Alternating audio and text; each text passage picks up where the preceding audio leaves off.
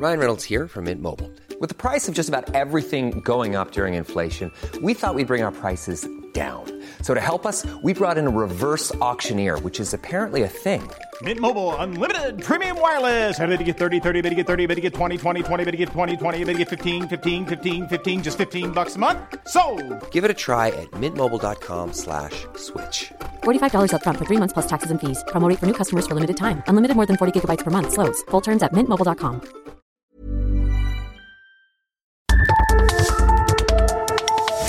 De norte a sur, las coordenadas de la información. Con Alejandro Cacho.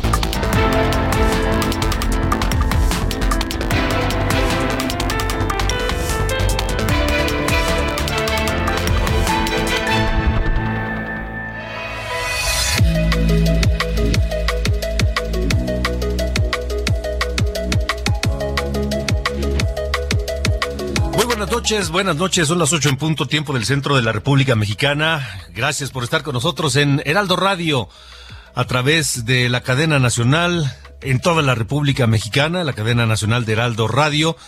Les saluda Alejandro Cacho en esta noche de lunes, lunes 5 de diciembre de 2022. Y este día, 5 de diciembre de 2022 se extiende la cadena de la cobertura de Heraldo Radio a través de Now Media Radio. Hoy llegamos a Iowa. Now Media Radio y Heraldo Radio se escuchan también ahora en las frecuencias 95.3 en Cedar Rapids en Iowa y en el 1220 de AM en Independence, Iowa, ambas ciudades en ese estado eh, del centro de los Estados Unidos, en Iowa, 95.3 de FM en Cedar Rapids y el 1220 de AM en Independence, Iowa. Un saludo fraterno desde la capital de la República Mexicana y nuestro agradecimiento, por supuesto, por la preferencia de escuchar Now y Heraldo Radio allá en Iowa, como ocurre en California, como ocurre en... Eh, en Texas, como ocurre en Illinois. Gracias a todos por estar con nosotros.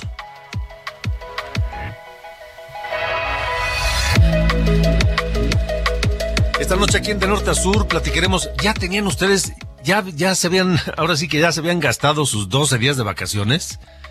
Esos días, esos 12 días de vacaciones que nos habían prometido y que eran ya un hecho. Y que de pronto algo pasó, algo ocurrió, que Morena en la Cámara de Diputados paró el asunto. Imagínense tanto que ahora lo, los mismos senadores de Morena le piden a sus compañeros diputados de Morena pues que ya destraben el asunto porque pues qué pasó, por qué lo detuvieron. Lo detuvieron para hacer algunas modificaciones.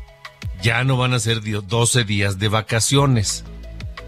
Le cortaron y le cortaron mucho, seis. Seis días consecutivos y los demás días, pues lo que el patrón quiera dar, o sea, en negociación con la empresa o con el patrón. A esto se le llamaba vacaciones dignas y pues siempre ya no. Esta tarde, diputados de Morena modificaron el dictamen y estaremos hablando al respecto esta noche aquí en De Norte a Sur con la maestra Fátima Mase, directora de Sociedad Incluyente del Instituto Mexicano para la Competitividad, el IMCO.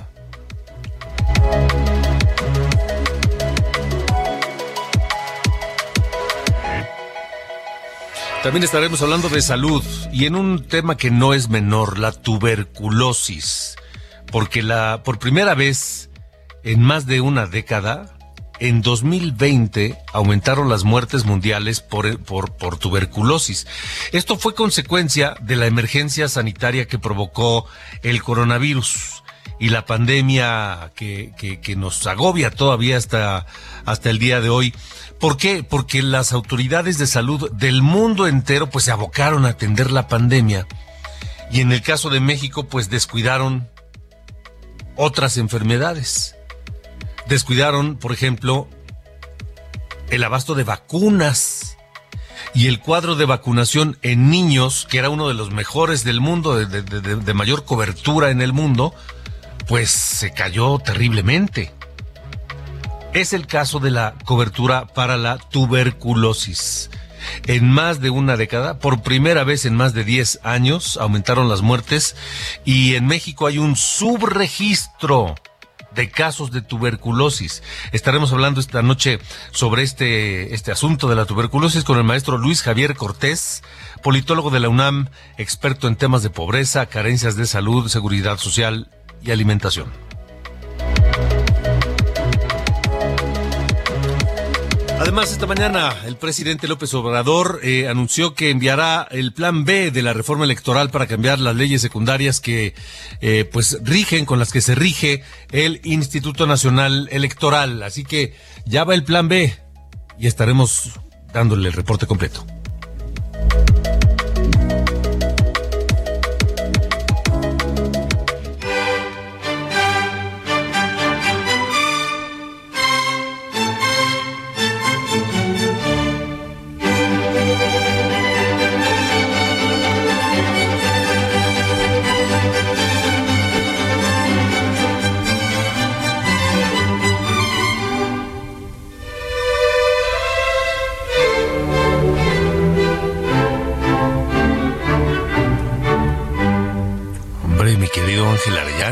Empezamos muy sinfónicos esta noche de lunes. Hola, ¿cómo estás Alejandro? Muy buenas noches.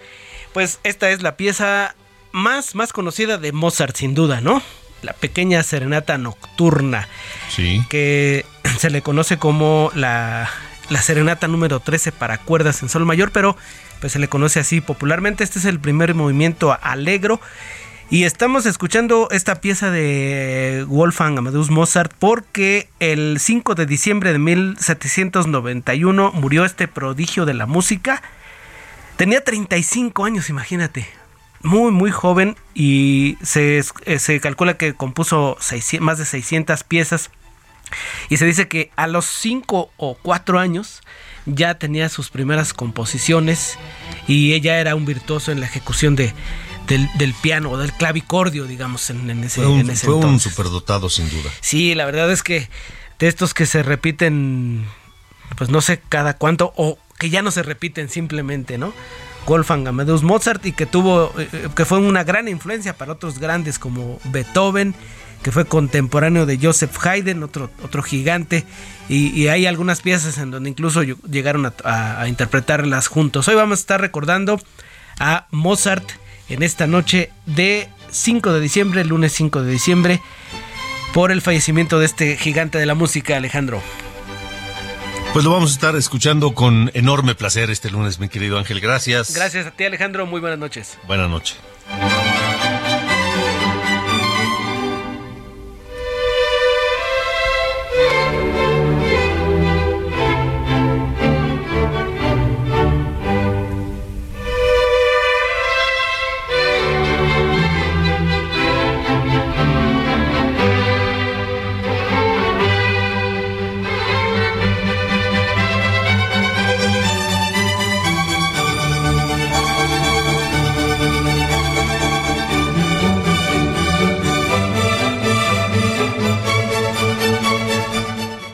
Norte a con Alejandro Cacho.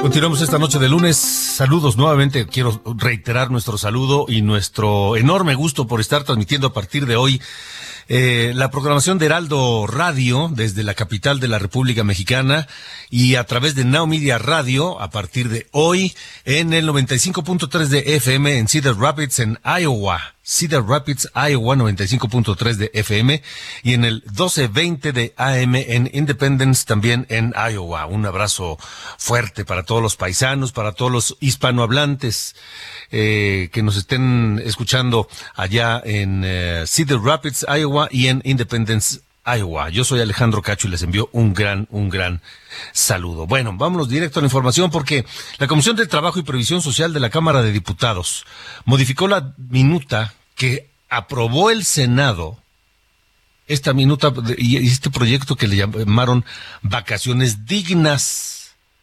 Buscaba que los trabajadores mexicanos gozáramos de un periodo anual de vacaciones pagadas de 12 días laborables.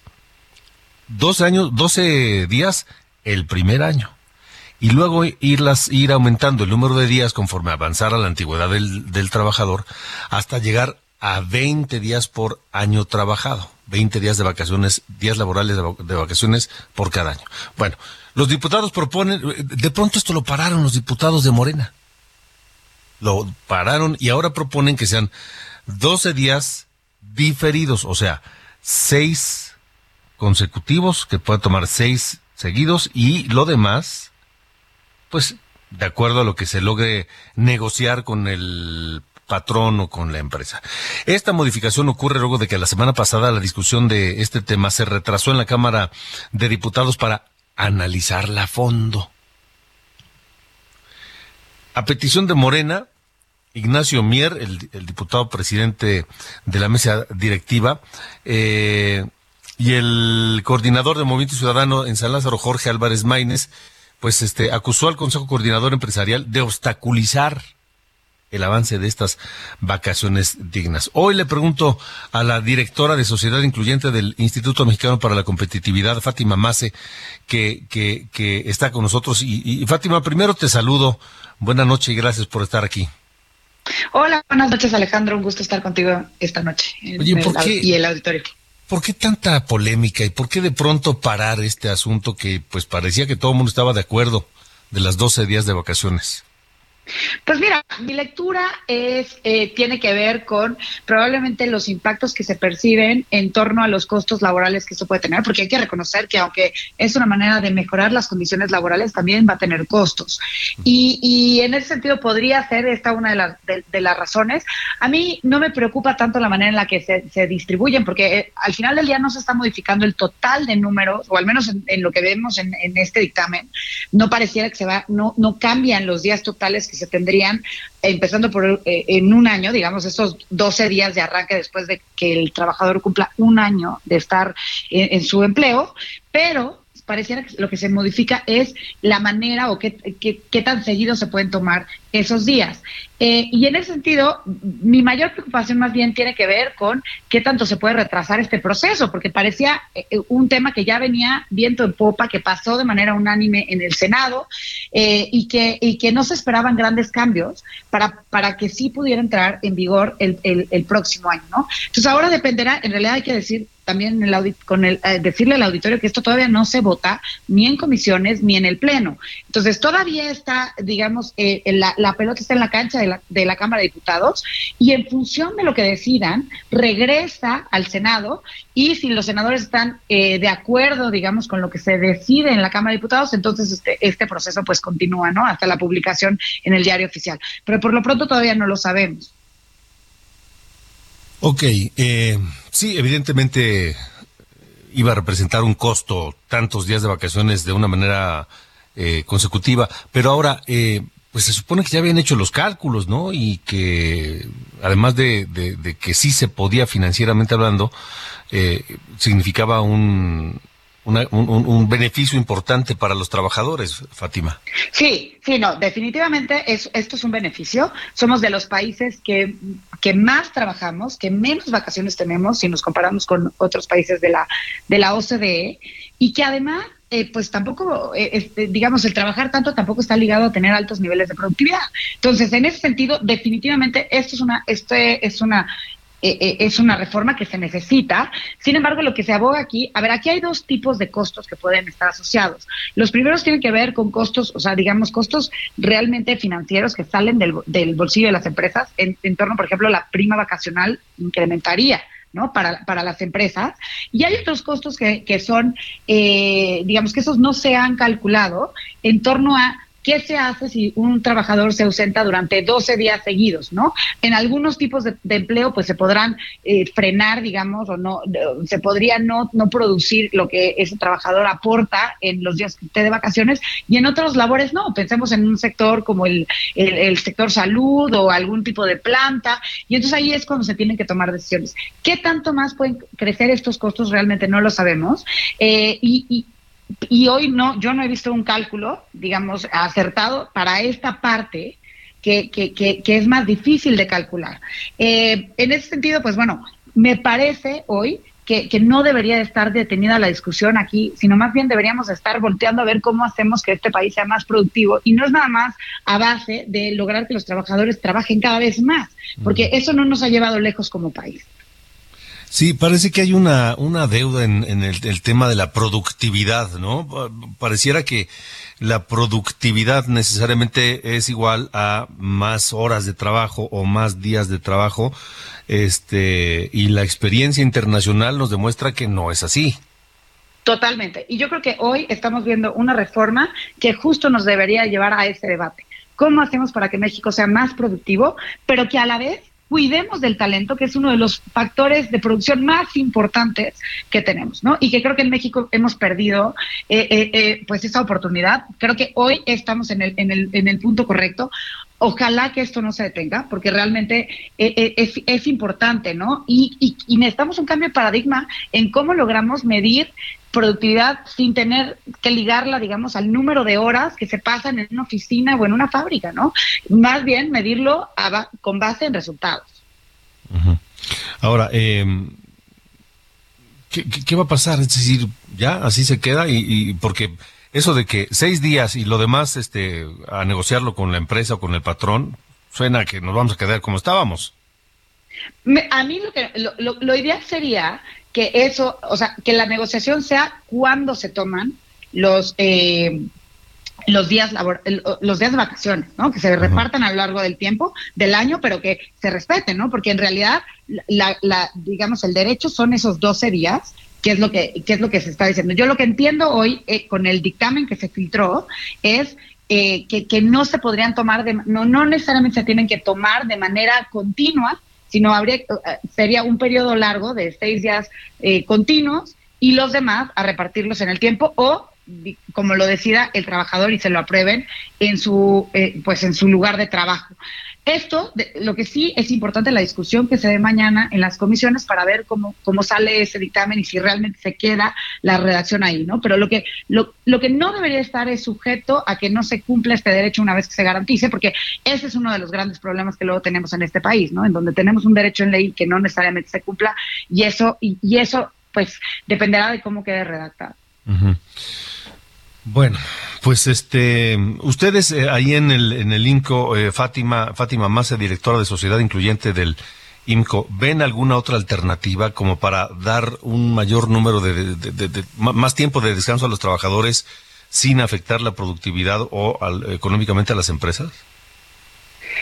A ver, yo creo que este es, es un primer paso de muchas decisiones que se tienen que tomar al interior de los centros de trabajo. ¿No? Eh, porque no es nada más el día de descanso, ¿no? Sino el realmente lograr que eh, y ver a las personas como un co como como primordiales en el proceso de producción, ¿no? Y entonces eh, eh, sí también, pues en, en, algunos lugares y hoy es un tema que se discute muchísimo, el tema de tener eh, condiciones eh, laborales flexibles. Y esto no quiere decir que todo el mundo trabaje a distancia, de manera remota, porque incluso hay trabajos en donde esto no se puede, pero la manera en la que se, pueden adaptar las condiciones laborales para que las personas también puedan cumplir con sus necesidades, porque son personas antes que solo trabajadores, es muy importante, al grado que hoy empieza a ser una de las características o digamos de los factores de, de, de, que marcan una diferencia entre un centro de trabajo y otro, y el talento está eligiendo cada vez más irse a lugares en donde puedan tener condiciones más flexibles. Entonces, no es nada más el descanso,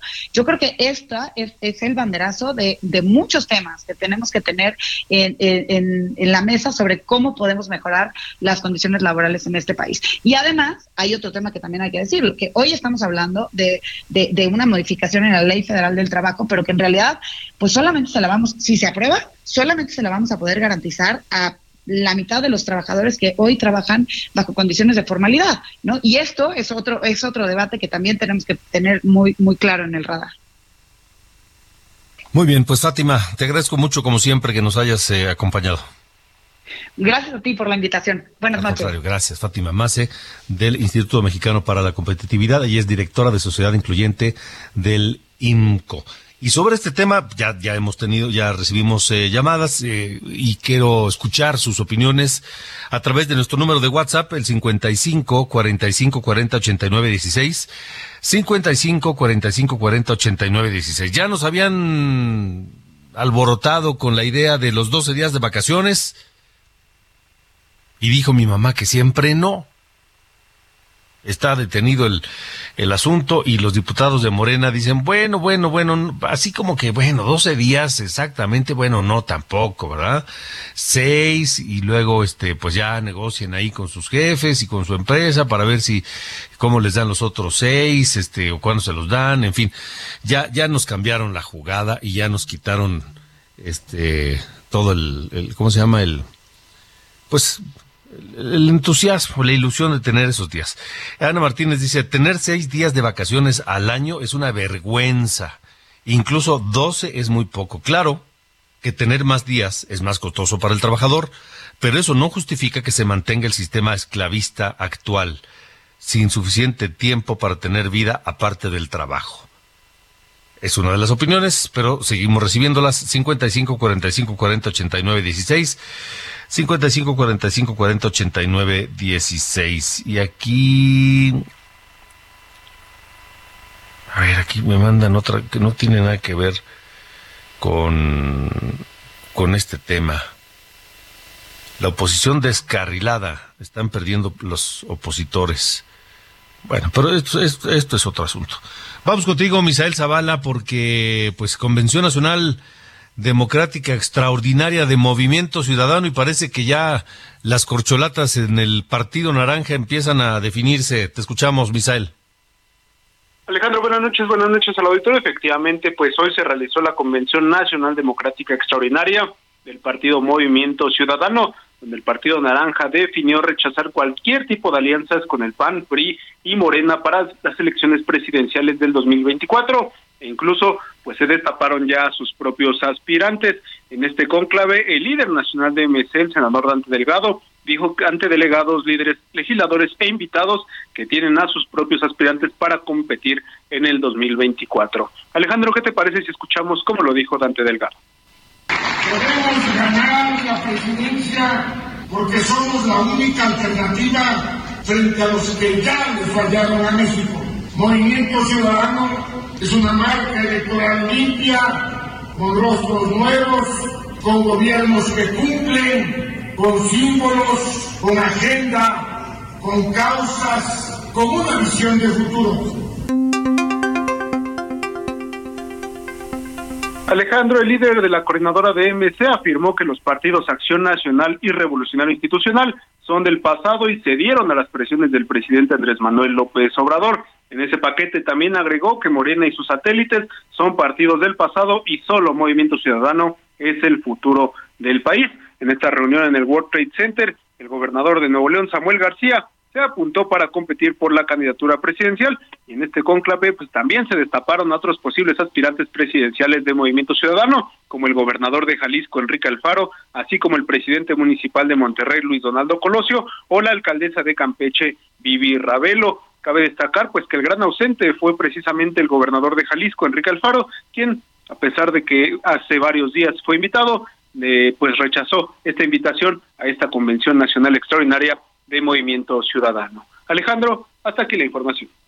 De acuerdo, Misael, gracias, gracias y buenas noches. Por fin, ya eh, Samuel García, el gobernador de Nuevo León, dice, pues sí, sí, yo sí quiero y levantó la mano, cuando en otras ocasiones había dicho que, pues no, que él no, que sabía que su momento no era otro y que tenía seis años comprometidos para gobernar Nuevo León y pues cambió de opinión.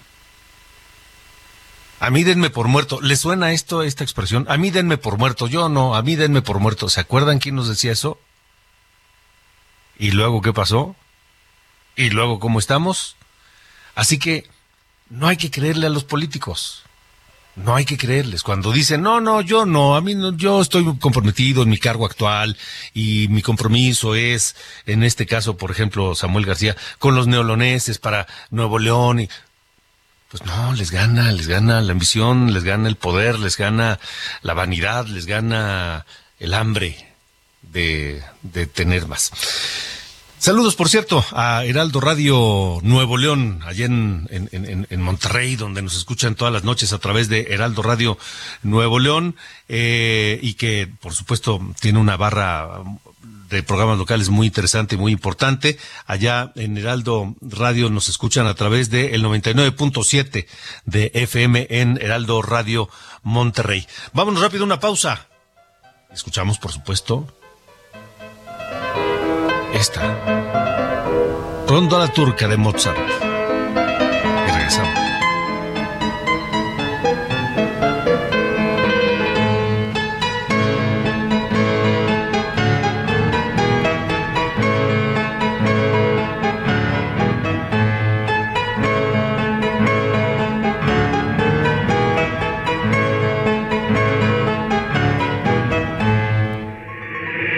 De norte a sur. Con Alejandro Cacho.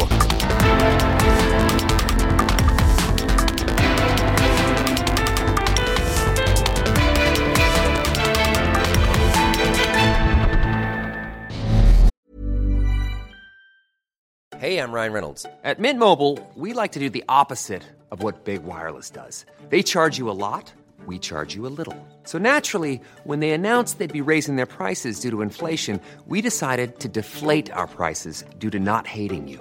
That's right. We're cutting the price of Mint Unlimited from $30 a month to just $15 a month. Give it a try at mintmobile.com slash switch. $45 upfront for three months plus taxes and fees. Promo rate for new customers for limited time. Unlimited more than 40 gigabytes per month. Slows. Full terms at mintmobile.com.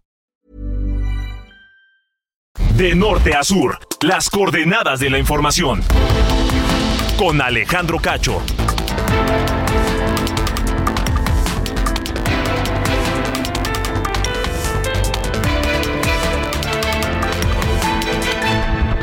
¿Quién más que Ford La Viga puede ofrecerte una Ford Expedition Max 2022 y una Ford Expedition Limited 2022 exclusivamente en México? Ambas con nivel de blindaje 5. Visítanos hoy mismo en Calzada de la Viga 1880 Mexican 5, Ixtapalapa. Código postal 09099, Ciudad de México. O llama al 552128 4071. Entrega inmediata. Maestro, ¿cuál es el secreto para cubrir mejor?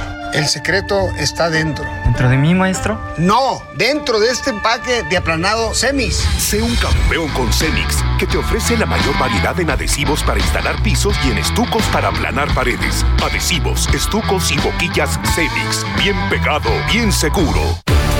Adhesivos, estucos y boquillas Cemix. La mejor alineación para tener un acabado de campeonato.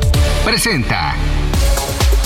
Conforme se aproxime al final de la Copa del Mundo, ya es tiempo de analizar mucho de lo que ha sucedido, como el hecho de que la selección mexicana de fútbol ocupa ya de manera oficial el sitio 22 en la clasificación de los 32 participantes y donde llama la atención que uno de los grandes favoritos, Bélgica, terminó en el sitio 23. Luego de que Estados Unidos fuera derrotado por Países Bajos, quedaron eliminados los cuatro representantes de CONCACAF, Canadá en el sitio 31, Costa Rica con 11 goles recibidos en el sitio 27 y México en el 22. Y aunque aún faltan por celebrarse dos partidos de los octavos de final, los norteamericanos han quedado ya en el sitio 14, pues los cuadros que podrían ser eliminados hicieron más puntos que ellos. Lo mismo pasa con los representantes de Asia, incluyendo a Qatar, que quedó en último sitio del torneo y que fue junto a Canadá uno de los dos equipos que no sumó un solo punto. Los otros son Arabia Saudita y tres que sí avanzaron, Corea, Japón y Australia. Soy Edgar Valero y los espero más adelante aquí en el Heraldo Radio y todos los días a las 4 de la tarde en Los Profesionales del Deporte. Hasta la próxima. Obtén acabados de campeonato con el mejor equipo, el equipo Cemix. Presentó.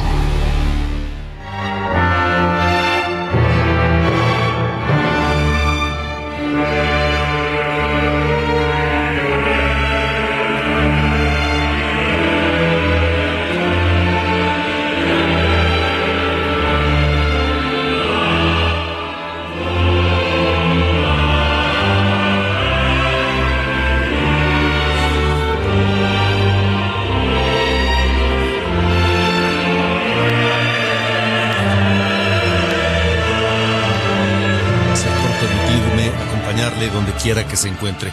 Escuchamos Misa de Requiem en Re menor de Mozart, que murió el 5 de diciembre de 1791. 1791, tenía apenas 35 años.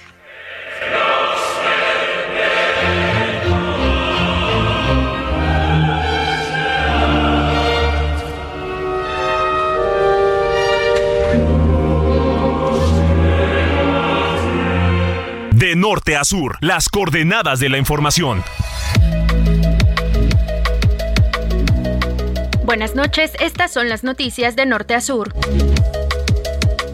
Nuevamente la violencia en Zacatecas. Ayer se reportaron bloqueos en carreteras y vehículos incendiados en por lo menos cuatro puntos del estado, luego de que se diera un intento de fuga en el penal de Cieneguillas que derivó en un motín que dejó internos y elementos policiales heridos, sin que las autoridades locales dieran la cifra exacta. Ahí mismo en Zacatecas, el juez de control Roberto Elías Martínez fue asesinado tras un ataque armado al salir de su casa. Sobre estos hechos violentos, el presidente Andrés Manuel López Obrador dijo que pese al despliegue de Fuerzas Armadas en el Estado, hace falta más para combatir la inseguridad. En Acapulco Guerrero, cinco hombres fueron asesinados en un ataque al interior de un bar ubicado en la unidad habitacional Luis Donaldo Colosio.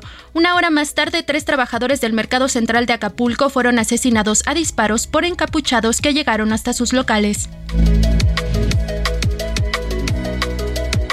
En conferencia matutina desde Campeche, el presidente Andrés Manuel López Obrador adelantó que a finales del próximo año estará lista la nueva aerolínea a cargo de la Sedena, la cual probablemente lleve el nombre de Mexicana, que será operada por la misma empresa que se encarga de la construcción del tren Maya y el Aeropuerto Internacional Felipe Ángeles. También esta mañana el presidente criticó al INE por pedirle a la jefa de gobierno de la Ciudad de México, Claudia Sheinbaum, deslindarse de las pintas de bardas, lonas y mensajes en redes sociales que la señalan como candidata de Morena a la presidencia en 2024.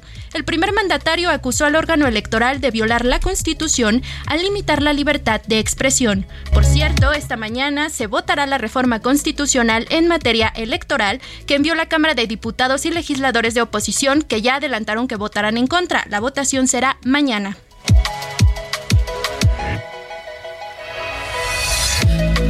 Yo soy Diana Bautista y estas fueron las noticias de Norte a Sur.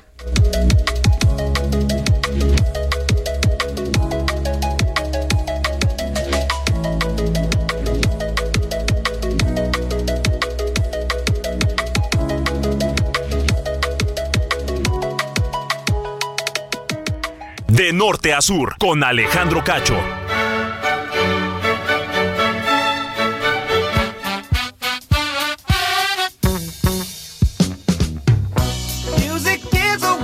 Don Carlos Allende, ¿cómo está usted? Buenas noches. Todo en perfecto orden. Mira, ahora que andamos tan, tan, este, Radio Universidad en esta emisión de, de Norte a Sur, Ah. quedó, mira, como, como anillo al dedo la, la entrada de esta bella y hermosa sección. Este, señor Cacho, todo muy bien. ¿Por qué Radio Universidad? Es que ahí pasan de repente música clásica. O en Opus, ¿qué era, Ángel? Sí, Opus, Opus 94. Opus 94.5, que también tiene programación durante todo el día 24-7 de música clásica. Sí, sí, sí, sí. Bueno. Pues, pues, por eso se llama así. Es correcto. Señor, Cor- señor Cacho, Bueno, dígame. ¿Se acordará usted que hace, un- me, me parece hace dos semanas, le conté sobre el Mallito Fest, ¿no? Este, esta celebración que el alcalde de San Juan de, la, de Sabinas, Coahuila, Mario Alberto López, Ah, sí, que se organizó. hizo su fiestón. Sí, se hizo su tremendo fiestón. Cumple 29 años. Bueno, cumplió 29 años. Solamente es un año más grande que yo. Y armó tremendo pachangón de tres días allá en Sabinas para eh, festejarse, ¿no? Que había llegado a las 29 primaveras. La cosa es que, eh, bueno, el, el festival empezó el miércoles pasado, miércoles 30, y a la medianoche, él cumple el primero de diciembre, a la medianoche paró todo, cántenle las mañanitas al señor, y se armó una billetiza, literalmente. Empezó a aventar billetes de 200 y 500 pesos en cachete, ¿no así? A la, a la, eh, a la, a la gente que estaba A ahí. la concurrencia. Es correcto. Hay más o menos, no sé si viste el- la, la película de Lobo de Wall Street. Sí, sí, que en una de esas ya te empieza a aventar billetes. Sí. Así más o menos es la escena. De ese, de, de esa calaña, ¿no? Estamos hablando. El vato dice que el dinero que usó le sobró del bautizo de su hijo. O ah, sea, caray. pedazo de bautizo se aventó eh, con su hijo porque, puta, si hasta le, le sobró lana o fue Era muy el bolo. pichicato. Exacto. Era lo que le sobró del bolo. lit- Vas a decir que, que, que te estoy mintiendo, pero eso es lo que él dice. Ajá. Según, según medios locales, se gastó 100 mil varos en el tema del bolo y aún así le sobró. O sea, quién sabe qué pex con él. Y se- es de este tipo de personas, ya sabes, como, como muy este. Muy, muy este, regionales, ¿no? Que dice que soy como Antonio Aguilar, mientras más me aplauden, más gasto dinero. Ajá. Frase que uso literal. Y que el tema del dinero dice que, eh, pues, que es le suyo, que gracias a, gracias a Dios hay manteca de la gruesa y aparte tengo muchos amigos.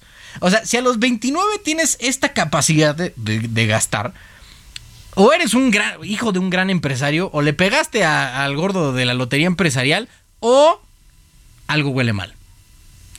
Yo no sé, no quisiera pensar o, hablar mal aquí del alcalde de Sabinas allá en Coahuila y eh, suponer que el señor, pues digamos, tiene deficiencias intelectuales como para no pensar que esto va a llamar la atención de más de uno, no solamente de eh, curiosos como yo, sino de autoridades que digan, ¿Habrá pagado sus impuestos este carnal?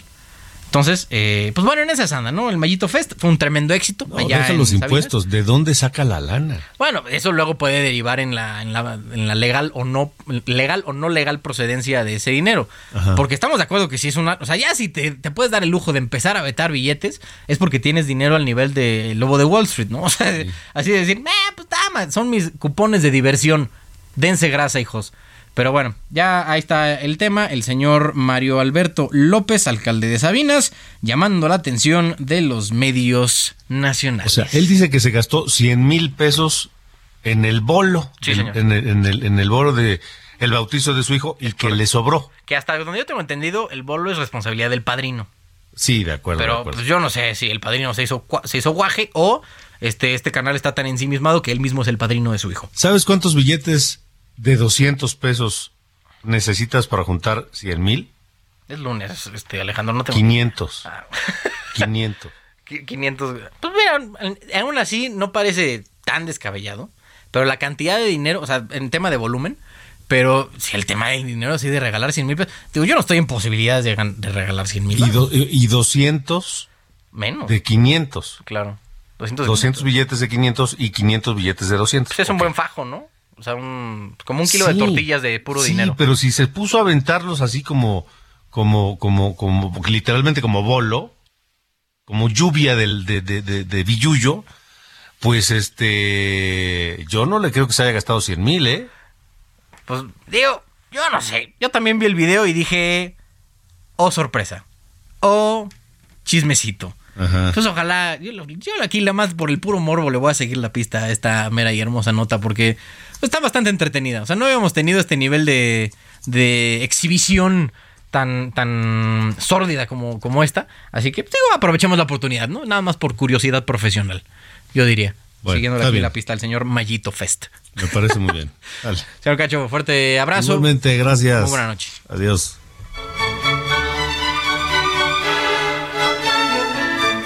De norte a sur, con Alejandro Cacho. Continuamos en De Norte a Sur. Gracias por acompañarnos. Hablemos de salud y hablemos de las otras enfermedades que se vieron pues afectadas en su cobertura, en su en su en su en su combate, en su control por uh, la atención que se le dio a nivel global a la pandemia de coronavirus y no era para menos. Pero si a eso le sumamos que ha habido también eh, decisiones equivocadas en materia de salud en el pasado, pues eso trae realidades al día de hoy como esta, que la tuberculosis en el año 2020, por primera vez en más de una década, aumentó el número de muertes en el mundo por tuberculosis. Porque, por lo que le explicaba de la pandemia y la atención que se volcó hacia allá.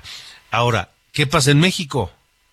Pues resulta que en México hay un subregistro de casos de tuberculosis, como hay subregistro de muchas otras cosas.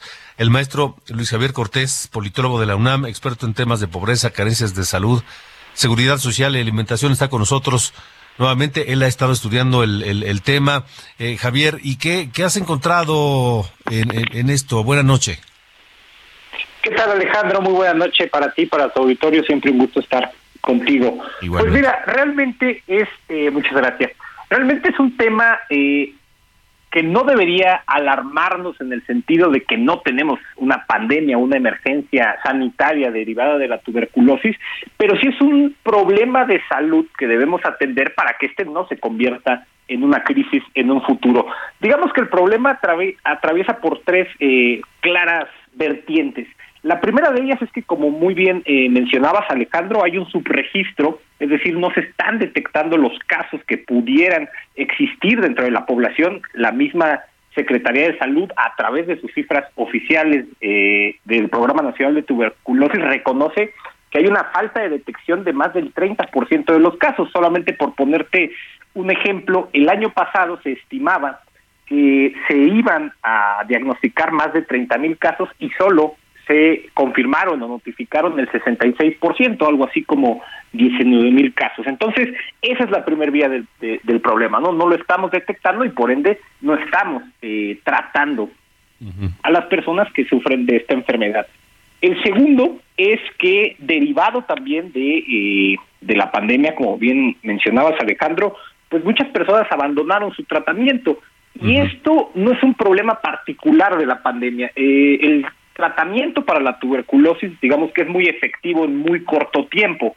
Eh, a, los dos, tres días, la persona que padece de tuberculosis, ya sea eh, pulmonar o extrapulmonar, eh, ve una franca mejoría en su salud y decide, precisamente por esa mejoría, abandonar el tratamiento o simplemente no terminarlo lo que provoca que si bien él ya se siente bien, la persona ya se siente bien, pues sigue eh, estando activo el virus en su organismo y es un eh, es un eh, una persona que puede contagiar a más personas. Entonces, digamos, ese sería el segundo problema que no solo no se trata, sino que los que se tratan están siendo abandonados los tratamientos y estas personas pueden contagiar.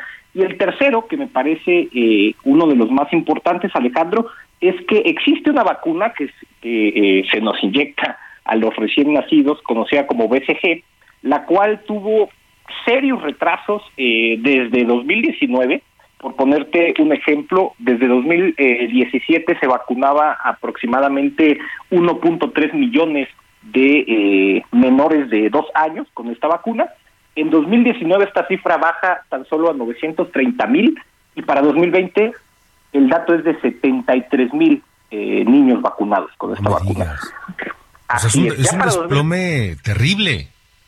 Sí, sí, sí, exactamente. Y cuando uno observa las cifras del año pasado, eh, de 2021, si bien es cierto que se regresan a los niveles de, de 1.5, 1.6 millones de, de, dosis aplicadas, pues no no debería ser esa la cifra, sino de más del doble. Tendría que estar rondando los 3.2, 3.5 de millones, considerando el rezago que hubo en 2020. Entonces esa sería la tercer problemática en torno a cómo estamos enfrentando la tuberculosis. ¿Y qué escenario podemos vislumbrar hacia adelante si esto permanece así? Pues mira, eh, desgraciadamente si no se detectan los casos, pues no podemos crear, digamos, una estrategia de control y de mitigación de esta de esta enfermedad. A futuro yo esperaría que se tomaran estrategias focalizadas porque se tiene la información de que eh, en los estados de Baja California, Sonora, Chihuahua, Coahuila, Tamaulipas y Nuevo León se concentran más del 37% de los casos en todo el país y en Chiapas, Guerrero, Veracruz, Oaxaca y Puebla, por ejemplo, eh, se concentra el 32%. Es decir, estamos hablando que el grueso de las personas en riesgo de sufrir esta enfermedad está claramente identificada en ciertos estados y se puede eh, implementar estrategias ya sea de detección o de, eh, de vacunación o incluso de, tratamiento a través de brigadas móviles para eh, pues subsanar tanto los rezagos como los riesgos futuros para la población que puede contagiarse con esta enfermedad. Estamos platicando con el maestro Luis Javier Cortés, politólogo de la UNAM, experto en temas de pobreza, carencias de salud, seguridad social y alimentación. Eh, Luis Javier, ¿hay alguna otra enfermedad que esté más o menos en este mismo estatus que la tuberculosis actualmente?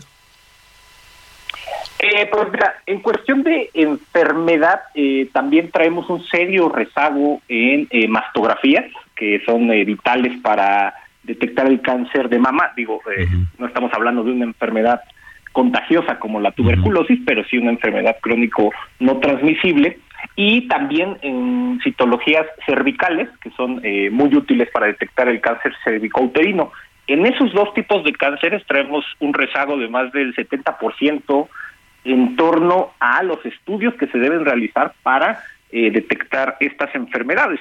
Como bien lo, lo mencionaste, digamos que eh, la reconversión hospitalaria, si bien generó que mucha gente se alejara de los hospitales, creo que eh, pues pasada la pandemia o pasada la emergencia, es momento de volcarse a atender eh, todo este tipo de rezagos, la vacunación infantil no solo de, de BCG, sino para enfrentar otro tipo de, de, enfermedades también tiene eh, rezagos, el tratamiento para el VIH, en fin, son una un compendio de, de enfermedades que hay que atender para que no se eh, para que no se conviertan en una crisis sanitaria. Ahora, dime otra cosa, las autoridades de salud del país ya se dieron cuenta y ya están poniendo manos a la obra o, no se ve?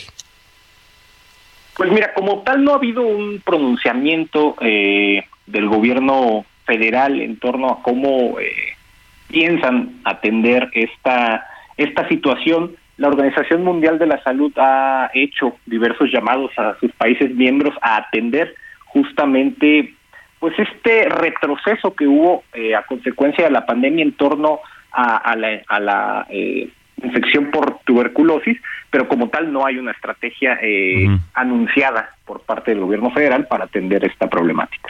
Vaya. Pues a ver si no se nos convierte en un problema. Por lo pronto, como dices, no hay, no, no, hay, no, es motivo de alarma, pero a ver si no se convierte en, en, una emergencia. Luis Javier, gracias por haber estado con nosotros. El gusto es mío, Alejandro. Muchas gracias. Buenas noches. Igualmente, gracias y buenas noches. Las 8 con 50, 10 para las 9. De norte a sur, con Alejandro Cacho. Bueno, pues vamos con mi compañera Noemí Gutiérrez, que tiene este el reporte sobre el plan B del presidente acerca de la de su reforma electoral vía las leyes eh, secundarias, las leyes, las leyes que, que registran, este, que, rigen la actuación del Instituto Nacional Electoral. Estamos eh, en espera de que esto ocurra y que entonces podamos eh, ya finalmente saber qué es lo que el presidente propone modificar para finalmente hacer lo que quiera hacer con el INE, estrangularlo presupuestalmente, eh, no dejarle más eh, espacio para de maniobra para pues extinguirlo. Uno de los grandes riesgos, hay quien dice que el, más grande riesgo de estas eh, reformas que podría presentar, presentar López Obrador en materia electoral, este tiene que ver con, con los datos del padrón electoral.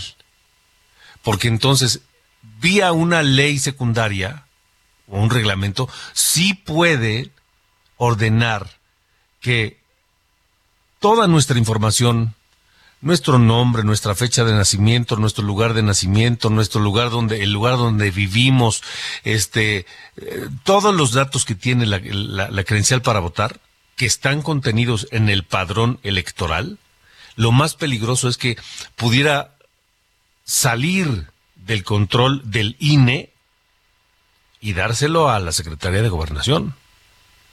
Ese es uno de los puntos que más eh, eh, causan escosor y más eh, problemas y más suspicacias presentan en torno de esta obstinación del presidente para modificar a la autoridad electoral, la ley electoral, el sistema electoral, a lo que él quiere y como a él le gusta.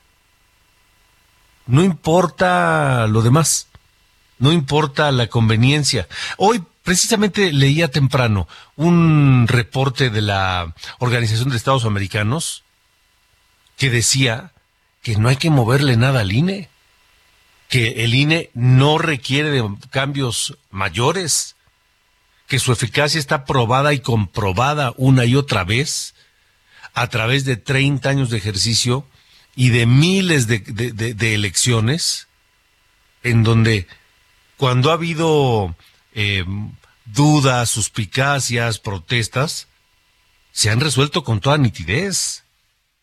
No ha habido un solo escándalo. Y me van a decir, estoy claro, fue el del 2006 cuando le robaron la presidencia a López Obrador. A ver, eso, hoy, 2022, diciembre de 2022, no está probado. El López Obrador candidato nunca probó que efectivamente le hubieran robado el triunfo en 2006, como tampoco López Obrador, presidente de la República, con todo el poder que eso implica, tampoco ha probado que en 2006 le robaran el triunfo en la elección presidencial. Entonces no podemos hablar, insisto, de un escándalo en los poco más de 30 años que tiene el INE trabajando, desde que se fundó como el Instituto Federal Electoral, y de acuerdo a la opinión de la OEA, no requiere de cambios mayores. Así está la cosa. Nos vamos, nos vamos esta noche aquí en eh, De Norte a Sur. Se nos termina el tiempo, pero vamos a escuchar a Mozart con Las bodas de Fígaro. Con este tema alegre. Pase buena noche y hasta mañana.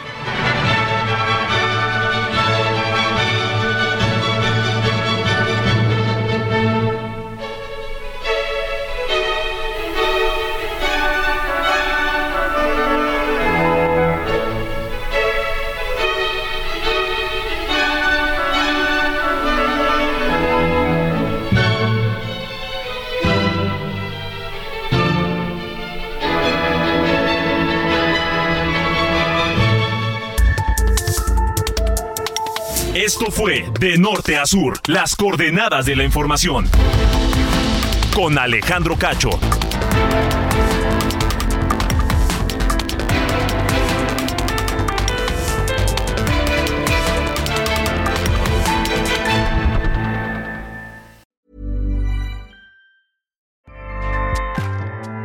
ACAST powers the world's best podcasts. Here's a show that we recommend.